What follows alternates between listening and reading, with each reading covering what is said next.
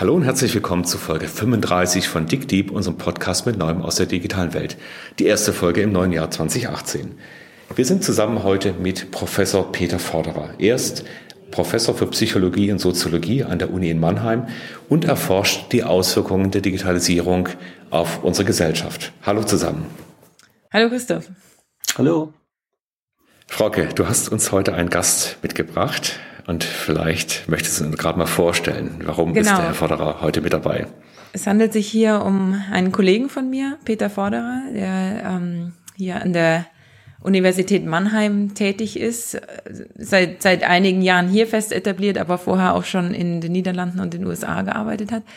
Und ähm, wir haben in der Vergangenheit so viele spannende Gespräche über die Auswirkungen von äh, Digitalisierung auf den Mensch gehabt, dass ich dachte, ich muss ihn mal hierher bringen, weil wir ja immer die Technik äh, in den Vordergrund stellen und uns nicht unbedingt so auf die, um, um den Mensch dahinter kümmern.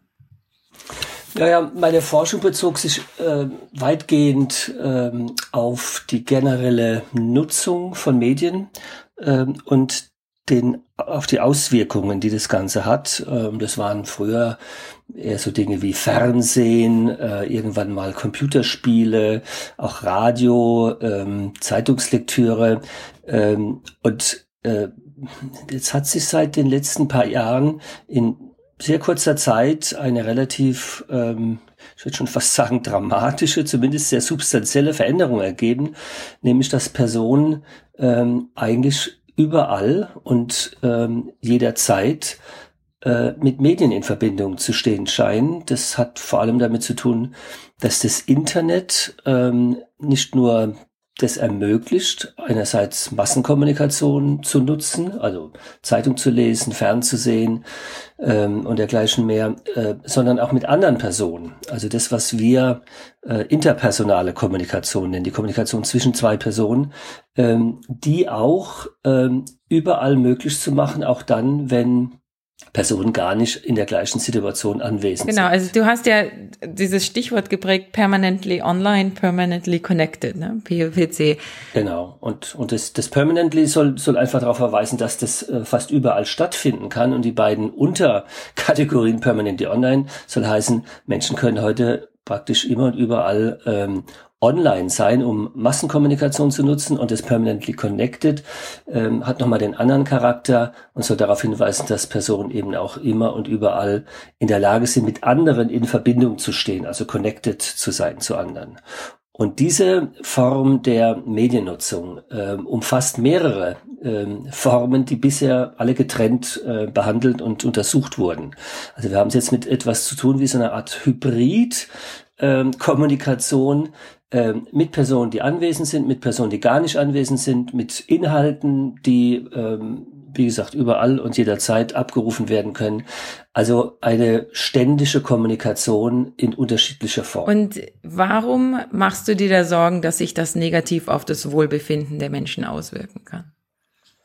Na, ich würde mal gar nicht sagen, dass ich mir in erster Linie Sorgen mache, sondern ich stelle in erster Linie mal fest, ähm, wir haben eine Veränderung erlebt, die sehr umfassend ist, ähm, sehr weitreichend und die in einer unglaublichen Kürze der Zeit stattgefunden hat. Also wenn wir uns umgucken, wir sehen Situationen, wir erleben Situationen, in denen früher Menschen sich mit einer bestimmten Sache beschäftigt haben, wir gehen zusammen essen, die sitzen meinetwegen in einem Hörsaal, äh, die sitzen in einer Besprechung, also traditionelle Formen der Kommunikation, ähm, die jetzt alle dadurch verändert sind, dass die Personen, die da sitzen und sich mit anderen Menschen unterhalten, gleichzeitig sozusagen immer noch mit einem Blick auf ihr Smartphone ähm, andere Dinge äh, nutzen, also wie gesagt Massenkommunikation oder eben mit anderen Personen, die gar nicht anwesend sind, in Verbindung stehen. Und zunächst mal ändert es zumindest die traditionellen Formen der Kommunikation, äh, also sehr umfassend und das Ganze ist sehr, sehr schnell passiert.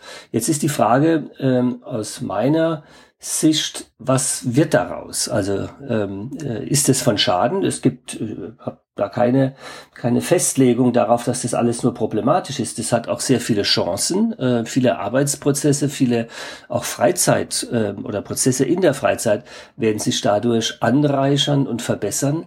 Ähm, aber wir müssen drüber nachdenken und wir müssen es auch untersuchen. Ähm, was passiert da? Ähm, und manches davon wird gut sein und manches wird problematisch sein. Jeder kennt ja dieses Bild von dem Restaurant, wo in dem Laden, vor allem wenn es jüngere Leute sind, ja eigentlich am Tisch alle auf ein Smartphone starren und die Leute sich gar nicht mehr unterhalten. Gibt es denn schon erste Studienergebnisse, was das für Auswirkungen auf die Gesellschaft hat? Was sind denn so die ersten Dinge, die man beobachten kann? Ja.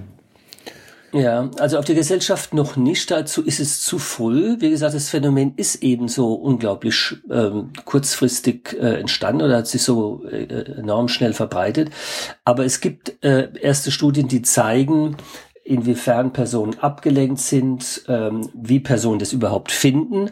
Also wenn man das ganz abstrakt auf ganz generellem Niveau zusammenfassen müsste, könnte man, glaube ich, sagen, in aller Regel wird es positiv bewertet, zumindest von den Personen, die das selbst ausführen. Ähm, viele sind froh darüber, diese Möglichkeiten zu haben. Es gibt gleichzeitig oft Personen, die dabei ähm, auf der anderen Seite sitzen, also ähm, das ist so prototypisch die Person, die am Tisch gegenüber sitzt und kein Smartphone dabei hat, die sich ausgeschlossen, missachtet fühlt und es gibt gleichzeitig, ähm, und das existiert eben neben dieser auch positiven Bewertung, ähm, zunehmend stärker den Eindruck, dass es mit zunehmendem Stress einhergeht. Ähm, diejenigen, die wir befragt haben oder auch die von anderen befragt worden sind, äh, berichten davon, dass es durchaus belastend ist, äh, das Gefühl zu haben, immer erreichbar zu sein. Ähm, aber auch ähm, äh, sie es als Belastung empfinden, dass sie auf äh, Nachrichten, die sie bekommen und die sie ja auch bekommen wollen, äh, sehr schnell, fast unmittelbar antworten müssen. Also es gibt bei vielen so ein Gefühl von, ähm, ich kann nicht wie früher, wenn ich einen Brief bekommen habe, kann ich mir überlegen, wann ich einen Antwortbrief schreibe. Ähm, äh, sondern ich muss eigentlich sofort reagieren. Und wenn ich das nicht tue, dann kommt vielleicht von der gleichen Person nochmal eine Nachricht und die heißt dann, was ist denn los? Warum meldest du dich nicht? Ja. Und das führt dazu, dass immer mehr Personen, ähm, und das gilt sicherlich mehr für Jüngere auch als für Ältere, ähm, äh, in Situationen sind, in denen es ähm, von Nachteil ist, unpassend ist. Also wir denken jetzt an eine Situation wie eine Vorlesung, ähm, wo das Studierende davon ablenkt und abhält, sich mit dem Unterrichtsstoff zu beschäftigen. Aber es gibt zum Beispiel auch für intime Situationen. Da haben wir das auch untersucht. Ähm, wo Personen, ähm, die in einer privaten Situation sind, ähm, es durchaus als ja, eine große Beeinträchtigung und auch Distanzierung empfinden, wenn der Partner oder die Partnerin äh, zwischendurch abgelenkt ist und sich mit dem ähm, Smartphone beschäftigt. Äh, es gibt vielleicht noch einen Aspekt hinzu, den finde ich besonders spannend. Ähm, wir unterscheiden bei diesem POPC ähm, auch wiederum zwei Dimensionen. Ähm, das eine ähm, oder zwei Komponenten. Das eine ist das tatsächliche Verhalten, also darüber haben wir jetzt bisher gesprochen. Nehmen wir nochmal die intime Situation. Ähm, der eine der beiden Personen, die eine der beiden Personen äh, beschäftigt ständig äh, sich mit dem Smartphone. Ähm, die andere Komponente ist aber, dass es auch äh, sowas gibt wie ähm, ein von dieser POPC Umwelt beeinflusstes Mindset, also eine, eine Grundhaltung, eine Beschäftigung mit dem, was auf dem Smartphone stattfindet, selbst in Situationen, in denen man das Smartphone gar nicht vor sich hat. Also äh, dieses, was ist denn inzwischen passiert? Jetzt sitze ich schon seit einer halben Stunde in dieser Vorlesung. Ich darf ähm, äh, gar nicht auf mein Smartphone gucken. Ähm, äh, es ist auch eine Beeinträchtigung, wenn ich mir dauernd überlegen muss, ähm, habe ich denn jetzt was Wichtiges verpasst? Ähm, und ähm, wann, wann habe ich denn wieder die Möglichkeit, mich damit ähm, zu beschäftigen? Also selbst in Situationen, in denen man dieses Verhalten gar nicht ausführt, gibt es eine kognitive, auch affektive äh, Beschäftigung ähm, mit der Handlung, die man dann irgendwann ausführen wird oder die man vorhin ausgeführt hat. Ähm, und das ist eben auch etwas, was die ähm, ja, die Beteiligung und die Präsenz in dieser Situation maßgeblich beeinflusst. Jetzt ist ja dieses ähm, Gehirn darauf trainiert, auch Bestätigung und Anerkennung zu bekommen und sich zu belohnen. Also diese Mechanismen sind ja sehr tief verankert, wenn ich das richtig verstehe. Müssen wir da im Prinzip auch immer über eine, eine im Grunde angelegte Sucht reden. Also diese Frage, kriege ich Bestätigung und äh, dieses Verselbstständigen, also dieses sich gegenseitig liken und so weiter. Würden Sie das schon in diese Ecke sehen? Ich völlig, ja, ja, völlig, völlig richtig. Ähm, äh, wir sind wir erleben dabei ständig ähm, eine bestimmte Form der Gratifikation, der Befriedigung. Äh, es ist ähm, es ist nicht nur, noch, nicht nur eine Bestätigung, die Welt steht noch, sondern ähm, äh, ich habe äh, Personen, die schreiben mir, die bestätigen mich, die denken an mich. Ähm, äh, wir haben auch untersucht, was passiert, wenn Personen das Gefühl haben, dass sie dabei nicht mehr berücksichtigt werden oder ausgeschlossen werden. Das hat die bekannten relativ dramatischen Folgen. Ähm, äh, wenn jemand das Gefühl hat, wieso kriege ich denn gar keine Nachrichten? Das kennen auch alle, wie schwierig das ist, ähm, wenn man feststellt, man hat das Smartphone zum Beispiel vergessen oder es ist kaputt oder es ist gestohlen worden. Ähm, äh, und äh, so sehr der Verlust, der materielle Verlust schmerzt, so sehr schmerzt aber auch die Vorstellung, dass man jetzt erstmal für, und sei es auch nur eine relativ kurze Zeit, ähm, äh, keine Nachrichten mehr bekommt und keine Anerkennung. Also von daher reagieren wir da schon sehr unmittelbar drauf. Ähm, vielleicht ein schönes Beispiel. Ich habe, äh, ich bin gestern, äh, nachdem ich äh, mich mit der Frau Kräuter getroffen habe und die mir sagte, äh, ich könnte mein äh, Problem mit dem Smartphone, mit der Smartphone-Batterie dadurch lösen, dass ich mir äh, von meinem Anbieter äh, die Batterie ersetzen lasse ähm, bin ich tatsächlich, ähm, nachdem ich mich angemeldet habe über eine Website äh, und einen Termin bekommen habe bei einem, bei einem Händler in Mannheim, äh, bin dahin und äh, der, die Vereinbarung war, ich gehe dahin und bekomme sozusagen eine neue Batterie eingesetzt. Und dann sagten die mir in Mannheim, nee, das ähm, wäre in Deutschland gar nicht möglich, weil die haben sowas niemals vorrätig und sie müssen das Smartphone einschicken. Ähm, aber innerhalb von zwei Wochen würde ich es wiederbekommen. das geht natürlich gar dann nicht. Hab den, dann habe ich den angelächelt und dann habe ich gesagt, das ist jetzt nicht Ihr Ernst. Und dann sagt er, ja, weißt du, es ist absurd ohne Ende, weil natürlich niemand kommt und sagt, jetzt gebe ich einfach mal zwei Wochen mein Smartphone ab. Ein weiteres Phänomen, was wir ja alle kennen, ist ja die Selfie-Fotografiererei. Und das ist ja inzwischen schon so absurd. Also man kommt auf die Toilette und da steht jemand vorm Spiegel und fotografiert sich selber auf der Toilette im Spiegel. Jemand steht in der hm, Bahn. Das passiert auf den Männerklos auch? Sich. Ja, das habe ich jetzt mehr auf den Frauenklos gehört, auf den Männerklos weniger. Aber man steht in irgendeiner Unterführung in irgendeiner Stadt. Man steht im Museum vor irgendeinem Gemälde. Man sieht eigentlich nie irgendwas, was im Hintergrund ist. Und ich habe den Eindruck, dass gerade in der jüngeren Population dass, dass, äh, diese Selbstbestätigung, ein Selfie, eher so im Stundentakt äh, dran ist. Ähm, wir haben jetzt schon über diesen Aspekt des, der Bestätigung gesprochen. Was ich aber da in, sehr interessant finde, ist der Aspekt, dass früher, äh, ja, was in Las Vegas passiert, bleibt in Las Vegas. Ja. Also das heißt, wenn ich zu Hause war und noch nicht äh, gekämmt war und morgens noch nicht äh, meine normalen Klamotten anhatte, dann war das ein privater, geschützter Raum, da hat keiner reingeschaut. Auch wenn ich irgendwo ausgegangen bin, ähm, da war da keiner, der mich dauernd fotografiert hätte. Jetzt scheint es mir so, dass wir praktisch das Innere öffentlich machen. Also meine Wohnung muss jederzeit und ich selber muss jederzeit präsentabel sein, weil ich ja schon eigentlich die ganze Zeit mein, mein Leben ja nach draußen gebe in die Öffentlichkeit. Ist auch das ein Effekt, den Sie beobachten können und was löst das aus? Ja. Ja, ganz eindeutig. Also ich glaube, das sind, äh, da spielen auch zwei Dinge eine Rolle, die auf den ersten Blick gar nichts miteinander zu tun haben. Ähm, das eine scheint mir zu sein, dass das Smartphone ja auch eine ganz ähm, interessante Eigenschaft hat, nämlich dass es sehr viele unterschiedliche Funktionen verbindet. Ähm, die Tatsache, dass es einerseits ein Computer ist, mit denen, äh, über den man mit anderen Personen in Verbindung stehen kann, aber auch Massenkommunikation nutzen kann, aber auch die Uhrzeit ablesen kann, fotografieren kann und alle anderen Funktionen, die noch, damit noch einhergehen, alles verbunden auf einem kleinen Bildschirm, einen Fingertipp äh, weit weg äh, in jeder Situation, ähm, führt dazu, dass ähm, man Dinge, die man früher in spezifischen Situationen gemacht hat. Also man hat was aufgenommen und dazu musste man einen Fotoapparat mitnehmen.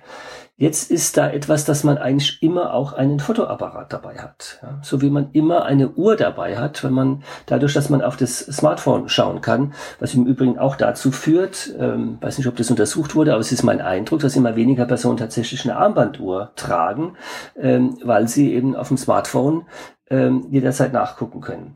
Von daher ist es der eine Aspekt. Es ist einfach äh, verfügbar und es ist einfach ähm, ähm, und es ist einer der Charakteristika des Smartphones, dass es ganz unterschiedliche Funktionen verbindet. Das andere ist die Tatsache, dass wir zunehmend mehr äh, ein Leben im digitalen Raum führen. Ähm, also es ist für niemanden mehr sonderlich verwunderlich, dass wir nicht hauptsächlich in der physikalisch-sozialen Welt leben, in der wir leben und dann, so war das noch vor wenigen Jahren, äh, in ganz bestimmten Situationen jetzt mal den Computer anmachen, um dort etwas äh, zu arbeiten oder zu recherchieren oder wie auch immer. Ähm, sondern der Computer via Smartphone ist so weit in den Alltag eingedrungen, dass die Grenzen dabei fließend werden. Ähm, und so wie jemand der in einer bestimmten Situation denkt, das ist jetzt ein schöner Ausschnitt, den will ich jetzt nicht nur für mich haben, sondern ich will den teilen. Ich will zeigen, wie ich hier auf dieser interessant eingerichteten Toilette stehe, meinetwegen. Dann ist es selbstverständlich, ähm, dass ein Foto gemacht wird und das im gleichen Moment eben auch dann wieder weitergeschickt wird. Guck mal, ich habe das Klo in der so und so Bar ähm, fotografiert, weil äh, das ist ein cooler Platz. Oder ich habe hier ähm, ein tolles ähm, ähm, Essen in einem Restaurant äh, genossen oder werde das jetzt genießen. Ähm, und man stellt eine Verbindung her zu Personen, mit denen man über diese Themen reden will. Früher hätte man aus dem Klo ins Restaurant zurückgehen müssen oder nach Hause gehen oder zu einem Treffen und sagen, ich habe da was äh, erlebt oder ich habe da was gesehen, das war interessant. Ähm, das will man gar nicht mehr abwarten, sondern ich habe jetzt die Möglichkeit, ich kann jetzt, da ich da stehe oder da ich das Essen hier äh, serviert bekomme, ähm, in dem Moment ähm, das Ganze festhalten und kann es an die weiter kommunizieren, äh, die mir wichtig sind. Äh, da ist diese Unmittelbarkeit drin. Beobachtet ihr, dass sich die, die gerade die jungen Leute auch ähm, in ihrem Kommunikationsstil dann einfach auch verändern. Also ich meine, gibt ja in der Geschichte immer wieder das Auftreten neuer Kommunikationsinstrumente, die das schneller machen, die Welt verkleinern. Ähm, ist das eine kurzfristige Phase, in der wir uns einfach anpassen müssen an das neue Gerät oder gibt's hier äh, substanziell was anderes, was eben möglicherweise sich auch negativ auf die Kommunikation auswirkt? Also ich glaube schon, dass es was anderes, weil es äh, umfassender ist und weil es Situationsgrenzen überschreitet. Ähm, früher hat haben neue Medienentwicklungen, also ich kann mich noch relativ gut daran erinnern, das ist ja nicht lange her, als die Computerspiele einen Siegeszug antraten und ähm, äh, die ganze Welt sich Sorgen gemacht hat, was wird jetzt aus den äh, Jugendlichen, die nur noch diese Ballerspiele äh, nutzen. Ähm, die Sorge ist, ich will nicht sagen, äh, mittlerweile verflogen, aber sie ist doch, äh, es ist sehr stark relativiert worden, ähm, weil auch viele Formen des Umgangs damit gefunden haben. Aber nach wie vor waren das Dinge, die an einer bestimmten Situation ähm, vielleicht zu häufig, vielleicht ähm, zu lange, aber doch ähm, in einer Situation, äh, die abgetrennt war und die dafür vorgesehen war, genutzt wurden. Mit ähm, den Smartphones äh, gibt es die Möglichkeit, das halt, ich sag's nochmal, immer und überall zu machen. Ähm, und das scheint mir das Neue zu sein. Es gibt praktisch keine Situation mehr, ähm, wo jemand, der älter ist, vielleicht sagt, ja, aber hier macht man das nicht. Das verstehen äh, viele junge Menschen gar nicht mehr. Ähm, wenn ich in der Vorlesung sage, ich will nicht, dass äh, die Smartphones auf dem Tisch liegen, weil ich davon weiß, wie stark ähm, Studierende davon ähm, nicht nur abgelenkt werden, sondern sich einfach damit beschäftigen, auch im Kopf, selbst wenn sie es nicht ähm, tatsächlich nutzen, ähm, dann denken die, der Alte hat irgendwie einen Knall. Ja? Ähm, äh, wo lebt der denn? Weil es ist äh, für sie eine Selbstverständlichkeit geworden. Also ähm, ja, und es ändert etwas. Es ändert ganz sicherlich die Erwartungen, die wir aneinander haben. Es verändert auch die Wahrnehmung von Situationen, was als angemessen gilt und was als nicht angemessen gilt. Wir hatten in den letzten Jahren eine Studie gemacht mit äh, Familien. Ähm, äh, und der Smartphone-Nutzung in der Familie. Und äh, da kam unter anderem raus, dass das Hauptkonfliktthema, also der Grund, warum es in deutschen Familien am häufigsten Probleme und Konflikte gibt, ist die, äh, sind die Regeln der Smartphone-Nutzung beim Abendessentisch, ja, äh, wo die Eltern, äh, häufiger die Mütter als die Väter sagen, also es muss doch auch mal eine Situation geben, wo diese Geräte mal weggelegt werden und wo wir uns als Familie miteinander unterhalten können. Ähm, und wo die Kinder eher sagen, Bü, das machen alle, ja, was ist denn das Problem? Äh, ich muss auch reagieren, ich kriege da Anfragen, ich werde da äh, angeschrieben, äh, das ist wichtig ähm, und dergleichen mehr. Also da brechen so ein, oder da stoßen so ein bisschen die Kulturen auch aufeinander und das, was in den einzelnen Kulturen für selbstverständlich angesehen wird. Jetzt haben wir ganz viele tausend Jahre gebraucht, um Kulturtechniken zu entwickeln, um mit uns umzugehen, ja, als soziale Wesen. Das heißt also, wenn wir zwei, wir sehen uns jetzt gerade nicht, wir skypen hier, wenn wir zwei uns sehen würden und wir sind uns noch nie begegnet, dann würden wir sehr intuitiv verstehen, wie wir miteinander umzugehen haben. Sie würden mir durch ihre Körpersprache zeigen, ob sie gerade angesprochen werden wollen oder eher nicht. Sie würden mir äh, zeigen, wie nah ich ihnen kommen darf. Und ich würde das sehr schnell verstehen äh, durch ihre Blicke, durch, durch alles, was sie mir widerspiegeln. All das fällt weg, wenn ich sie durchtunneln kann und direkt in, in, auf ihr Smartphone kommen kann, weil ich sie anschreibe, eine SMS habe, sie bei Facebook like, was auch immer. Was hat das für Auswirkungen, dass, dass hier eine neue Technologie einfach diese ganzen sehr erprobten, sehr tiefliegenden Muster jetzt auf einmal umgeht und sehr direkt in unser Leben eingreift? Mhm. Also das ist sogar etwas, was in unserem Fach ähm, bereits schon die letzten 10, 15 Jahre sehr intensiv erforscht wurde unter dem Begriff der Computer Mediated Communication. Ähm, äh, und das, was Sie eingangs sagten, ähm, ist völlig korrekt. Ähm, die ähm, Präsenz, die ähm, gemeinsame ähm, Präsenz in einer bestimmten Situation äh, liefert extrem viele Informationen, ähm, verbale, aber auch nonverbale Art, mimisch, gestisch und so weiter, äh, was für Gespräche extrem wichtig ist, was erlaubt, dass Gespräche und dass Personen sich aufeinander ähm, einstellen können. Äh, das fällt weg. Das ist übrigens schon weggefallen beim Telefonieren. Ja, äh, also auch da äh, weiß ich nicht, ob der andere, da kann ich zwar noch am Laut hören, ob er es ironisch meint oder nicht, aber ich sehe nicht so richtig, wie er blickt, ähm, ähm, ob er gelangweilt wirkt und dergleichen mehr, wenn ich es nicht aus der Stimme raushören kann. Ähm, also auch da gab's äh, schon den Verdacht, ja, da fällt was weg, da sind viele Informationskanäle einfach nicht äh, belegt und äh, dadurch ist die Kommunikation ärmer. Ähm, noch stärker ist es dann ähm, bei der internetbasierten Kommunikation, die nicht ähm, äh, mit Bild und Ton einhergeht, sondern dass man nur Texte austauscht. Äh, da weiß man gar nicht mehr, ähm, äh, wie der andere das jetzt meint. Was passiert ist in den letzten Jahren, äh, weil Menschen haben das gemerkt. Äh, wir konnten uns plötzlich E-Mails schreiben äh, vor 20 Jahren, aber die E-Mails waren äh, relativ arm an Informationen jenseits dessen, was man tatsächlich formuliert hat. und dann hat man mit Satzzeichen ironische Gesten zum Beispiel oder ein Smiley vermittelt. Das war noch Kombination aus bestimmten Tasten. Ähm, die Industrie hat es sehr schnell aufgegriffen und hat aus diesen Kombinationen ähm, Emoticons ähm, zur Verfügung oder entwickelt erstmal, die extrem intensiv äh, genutzt werden. Also von daher äh, haben wir eine Entwicklung gesehen, die versucht hat, diese deutlich informationsärmere äh, computervermittelte Kommunikation mit, mit Signalen, mit Möglichkeiten anzureichen, um sie der tatsächlichen äh, Face-to-Face-Kommunikation möglichst ähnlich zu machen. Und dann kommt noch natürlich hinzu, dass das ja auch wiederum von Vorteil sein kann. Also es ähm, äh, manchmal ist es ja so, dass man gar nicht will, dass der andere sieht, ähm, wie unausgeschlafen man aussieht, wie genervt man ist äh, und dergleichen mehr. Vielleicht will man gar nicht, ob der andere sieht, ob man Mann oder Frau ist, äh, ob man attraktiv oder unattraktiv, dick oder dünn, wie auch immer. Ähm, und in all diesen Situationen bietet natürlich eine textbasierte oder eine computervermittelte Kommunikation eben auch große Vorteile dadurch, dass man was weglassen kann. Ja.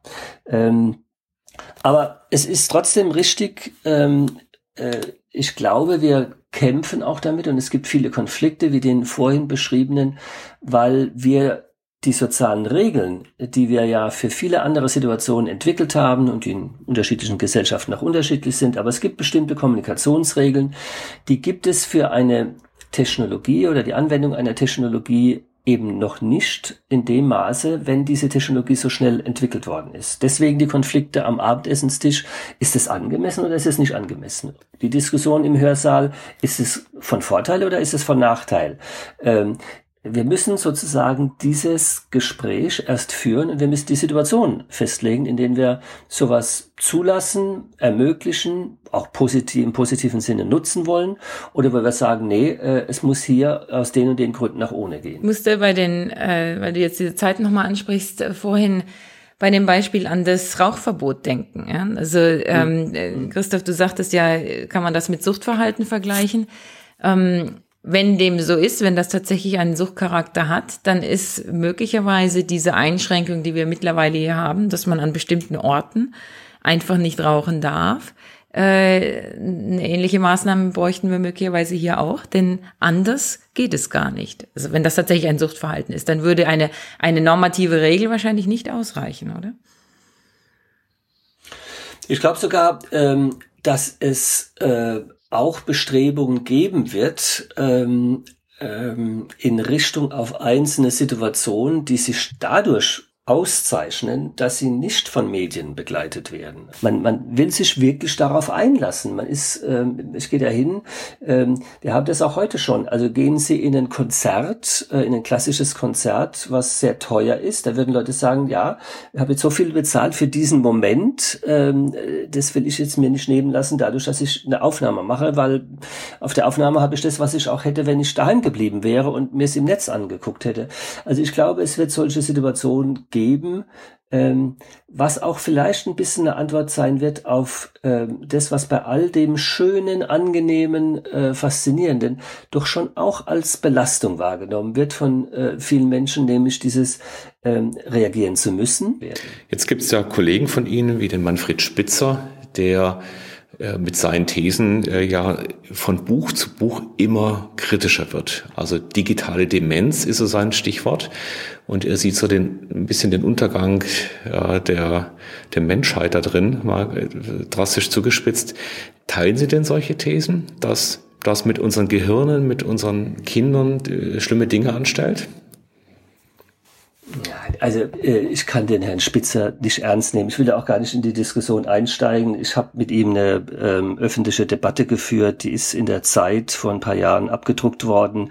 Ähm, wen das interessiert, der kann das äh, unter meinem Namen und unter, unter dem Namen Spitzer bei der Zeit recherchieren. Ähm, äh, ich weiß ehrlich gesagt nicht, ob er das vertritt, weil er damit seine Bücher wahnsinnig gut verkaufen kann, weil solche Angstszenarien, die funktionieren irgendwie immer in Deutschland. Ähm, oder ob er es tatsächlich glaubt, ähm, aber das ist für meine Begriffe auch nicht mehr seriös. Ähm, ähm, das ist das ist Unsinn. Ja. Ähm, also äh, zu, davon zu reden, ähm, dass Menschen dement werden, weil sie Computer nutzen und so weit geht er ja, ähm, halte ich für unsinnig. Er hat auch keine Belege. Ähm, er argumentiert dann immer mit ähm, ganz wenigen Studien. Die meisten hat er dann angeblich selbst gemacht. Ähm, er kennt auch die, die Literaturlage nicht. Wir, wir wissen natürlich in vielen Bereichen, also ich bin zum Beispiel ein großer Verfechter ähm, computerunterstützter ähm, ähm, Lehrmethoden. Ähm, Computerspiele können wesentlich besser als Einzelpersonen, als, als, als äh, Personen äh, sich an die, die Motivation und den Schwierigkeitsgrad ähm, oder an das Anspruchsniveau von, von Lernenden anpassen.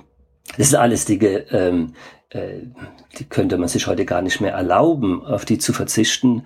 Ähm, und von daher, also das, ist, das ist so, das ist jenseits dessen, was ähm, in den letzten 20, 30 Jahren gefunden wurde, dass man das ähm, nicht ernst nehmen muss, meines Erachtens. Klare Aussage, ja. Ich hatte auch mal ein Streitgespräch mit ihm virtuell im Fernsehen und die, die Position ist natürlich sehr, sehr polarisierend und, und sehr plump auch.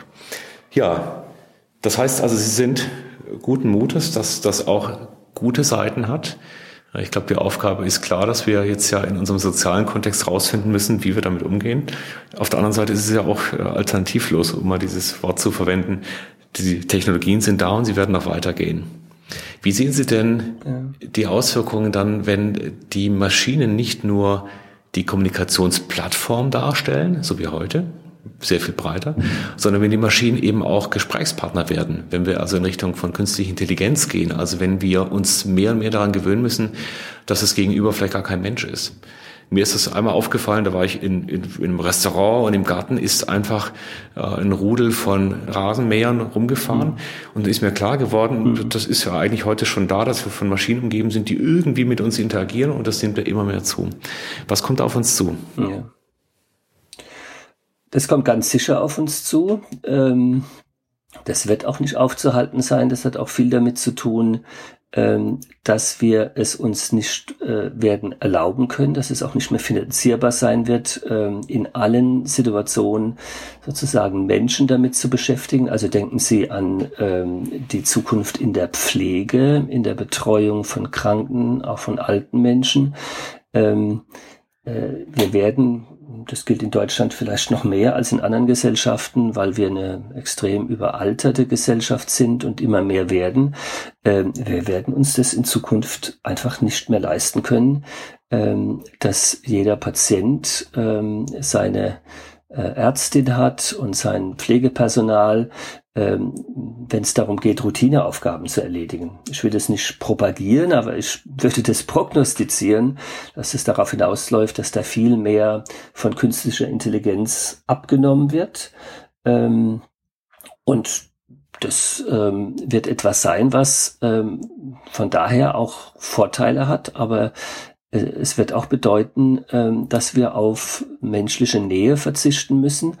Ähm, wenn man das aber weiß und wenn man sich darauf einstellt, dann muss man sich, glaube ich, überlegen, was sind die Situationen? Da muss es auch sein, da wollen wir das auch weiterhin aufrechterhalten, dass es sowas wie eine menschliche Begegnung gibt.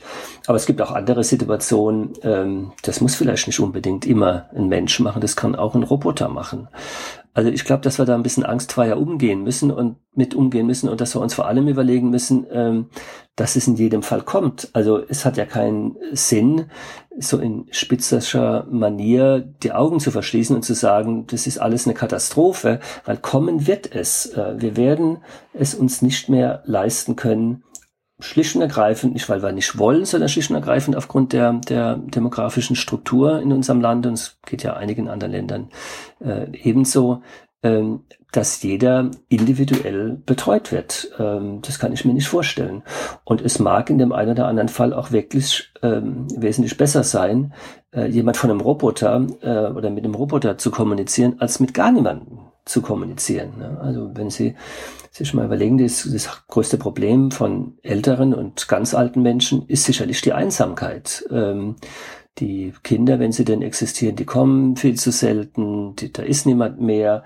Ja, da wird es Formen der computervermittelnden Kommunikation und auch der Mensch-Computer-Interaktion geben, ähm, die nicht immer alles ersetzen werden, aber die äh, zumindest ähm, äh, das Ganze ergänzen werden. Und ich denke, wir sollten da angstfrei mit umgehen und sagen, ähm, wo ist es gut vertretbar und für wen und in welcher Situation und ähm, wo sollten wir das eher nicht zulassen? Wenn wir, wenn wir so mit Scheuklappen daran gehen, dann wird sich das äh, sozusagen breitflächig durchsetzen und dann ähm, werden wir da gar keinen Einfluss mehr drauf haben, wo und wann das geht. Beziehungsweise es wird nur noch diejenigen geben, die sich das leisten können ähm, und die zahlen dann den Menschen und die anderen, die Kassenpatienten, die kriegen dann die Roboter, die sie versorgen. Das kann es auch nicht sein.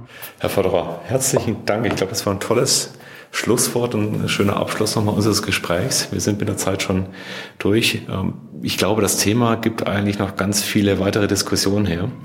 Und ich bin gespannt, wie wir das in den nächsten Jahren gestalten werden. Prima. Ja, sehr gerne. Herzlichen Dank.